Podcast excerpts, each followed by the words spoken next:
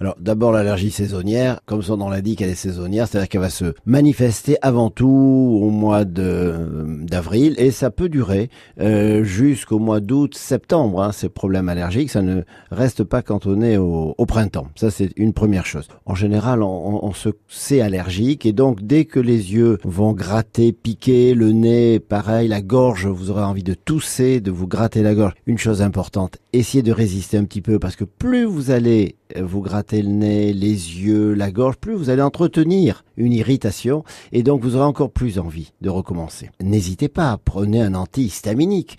Euh, les antihistaminiques ont fait d'énormes progrès pour les problèmes très ponctuels d'allergie saisonnière. Il faut bien sûr euh, se faire faire un bilan auprès d'un allergologue en vue d'une euh, désensibilisation parce que tous les traitements que vous allez prendre des antihistaminiques auront une action que ponctuelle. Dès que vous allez arrêter, les problèmes vont redémarrer. Le traitement de terrain, c'est la désensibilisation. Parce que l'éviction, vous n'allez pas vivre sous une cloche au mois d'avril ou, de mai, c'est pas possible. Donc vous serez en contact avec les allergènes, on peut minorer un petit peu, mais malheureusement on peut pas les supprimer complètement.